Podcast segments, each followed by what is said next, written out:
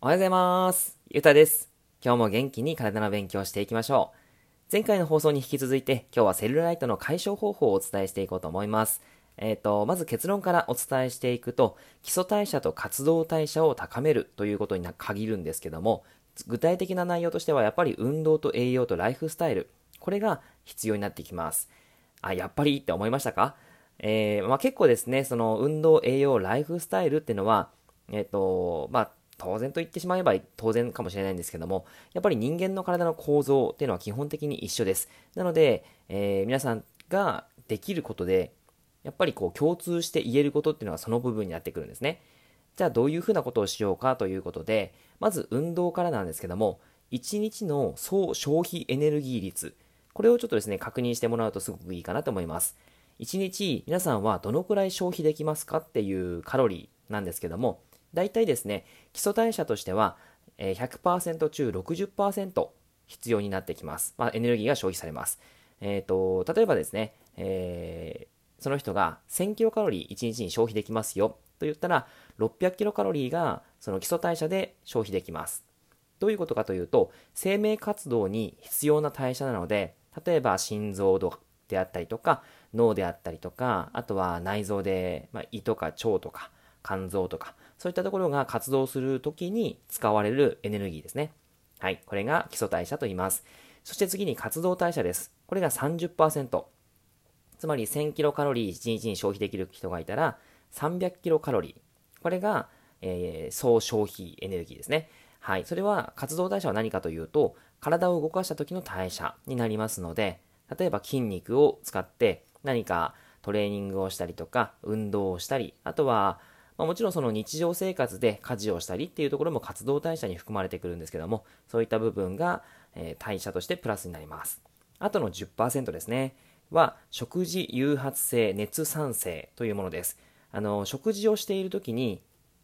なんかこう物を噛んだりしますよね。そういったところで、えー、胃とか腸とか、あとは、まあ、そこに付随する十二指腸であったりとか、えー、そういったものがすごく活動的になります。その時にもやっぱりエネルギーが使われるので、えー、よくあれですよね、あのー、食事してる時に汗をかく人もいますよね。まあ、僕も汗かいたりするんですけども、たまに。はい。あのー、そういった形で、やっぱり代謝が上がるんですね。それが10%ありますよということです。基礎代謝、活動代謝、食事誘発性、熱産性。この3つが、え組み合わされたのが総消費エネルギーというものです。で、そういったものが、えっ、と、基本的にですね、あの、高めていかなければいけないということです。それを高めることでセルライトは改善するよってことなんですね。で、どこをじゃあ一番もうもっと具体的に教えてよっていう感じなので、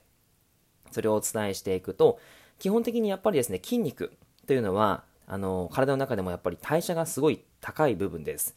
なので、筋肉を鍛えること、これはやっぱり重要なんですね。であとは、えー、肝臓というのも代謝率がすごい高いです。だからこそ肝臓の機能を高めるということもすごく重要なんですね。はい。じゃあどういうふうにしていったらいいかということなんですけども、えー、まずですね、筋肉の部分で言うと、足とお尻の筋肉、これを一番やっぱり鍛えていかなければいけないということです。えっと、セルライトができやすい場所って、大体太ももとかお尻とか、二の腕とか腰とかお腹という部分になりますよね。その部分っていうのは、まあ、その言ってしまえばこう筋肉量が低い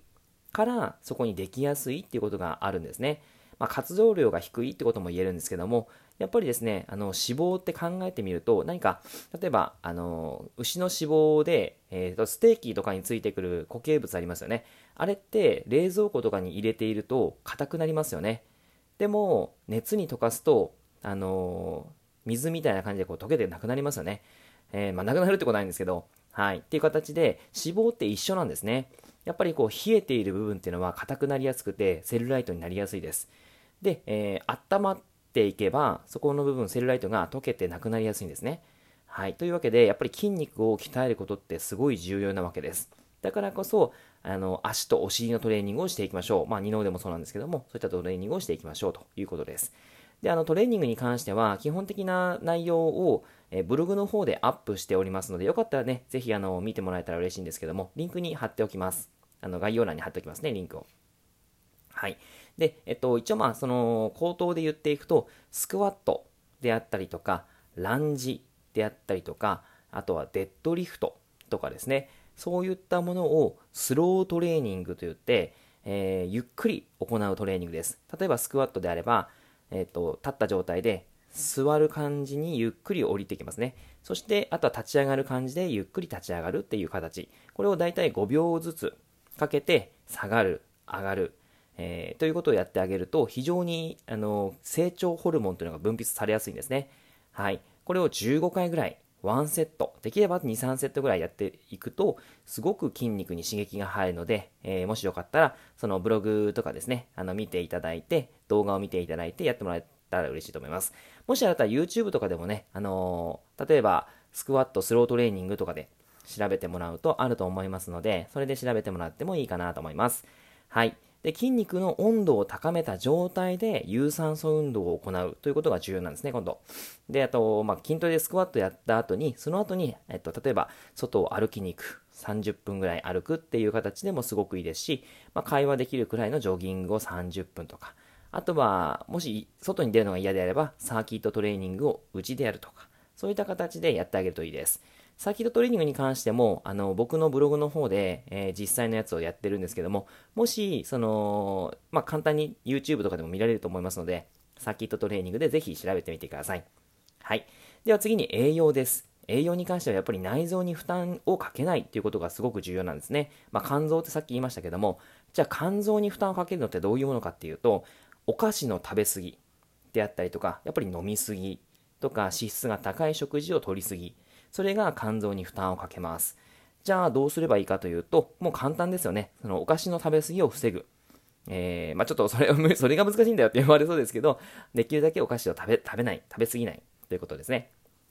そして、あとは、その白い食品が多い食卓はやめましょうということですね。えー、白い食品っていうのはまあ結構ありますよね。白米もそうですし、あとは、まあそうですね、炭水化物系で言うと、うどん、そば、あ、蕎麦は違いますね。えー、そうめん、えー、あとはまあ、ちょっと色が少し黄色いかもしれないですけど、ラーメンとかですね。そういったものがあったりします。はい。あと、あと脂っこいものですよね。やっぱり、唐揚げ、えー、まあ、チキン南蛮、えー、なんでしょう、あとは、なんとかフライとかですね。そういったものがやっぱり良くないので、それをちょっと改善しましょうということです。あとは飲みすぎですね。えー、ビール、僕も好きですけど、やっぱり飲みすぎないの方が すごくいいかなって、次の日の状態がいいかなと思いますので、ね、飲みすぎないようにしましょう。はい。あと、食事時間がバラバラっていうのもあんまり良くないですね。えー、そういったこともちょっとかんあの食生活を変えてあげないと、やっぱり代謝が下がっちゃうんですよ。はい。なので、えっ、ー、と、それをちょっと改善していくのと、あと、おすすめの食事なんですかって言われたら、えー、ザ和食です。やっぱこれはですね、いつも僕言ってるんですけど、え和食が本当におすすめです。え僕の朝食っていうのは、まあ、白米か玄米のご飯、そして具沢山味噌汁、納豆、そして、あの、卵焼きとか、えー、目玉焼きとか、あの、ゆで卵とか、そういった形になります。あ、ちなみに納豆と卵ですね。あの、卵かけ納豆ご飯がですね、あのあれあんまり、その、ちょっと成分が壊れちゃうところがあるので、あんまり良くないんですよね。はい。まあ、ちょっと、それはまた今度お話しますけども、はい。という形です。えー、あとは野菜ですね。キャベツとかトマトとか、えー、そういった形で、あ、キャベツ、うん、そうですね。はい。そんな形で取ってもらうといいかなと思います。はい。まあ、すごく和食ってやっぱり日本人の体のみならず、あの、世界中にもですね、健康食として提供できるものなんですね。非常にいいです。はい。あとはじゃあ次、ライフスタイルです。えー、やっぱりこう日本人って忙しすぎですし、あの、なんというか、考え、まあ、考えは考えるんでしょうけど、やっぱりこう、ストレスに感じやすいんじゃないかなと思うんですね。で、えっ、ー、と、座りすぎっていうのもありますし、やっぱりですね、日本人はですね、そういう生真面目なところがあるので、ストレスを抱えないということはすごく重要ですし、あとは座りすぎないということですね。どっかのブログで書いたんですけど、日本人はですね、世界一座りすぎてるんですね。で、ダントツに世界の中でも座りすぎていて、あの健康リスクをすごく言われてるんですよ。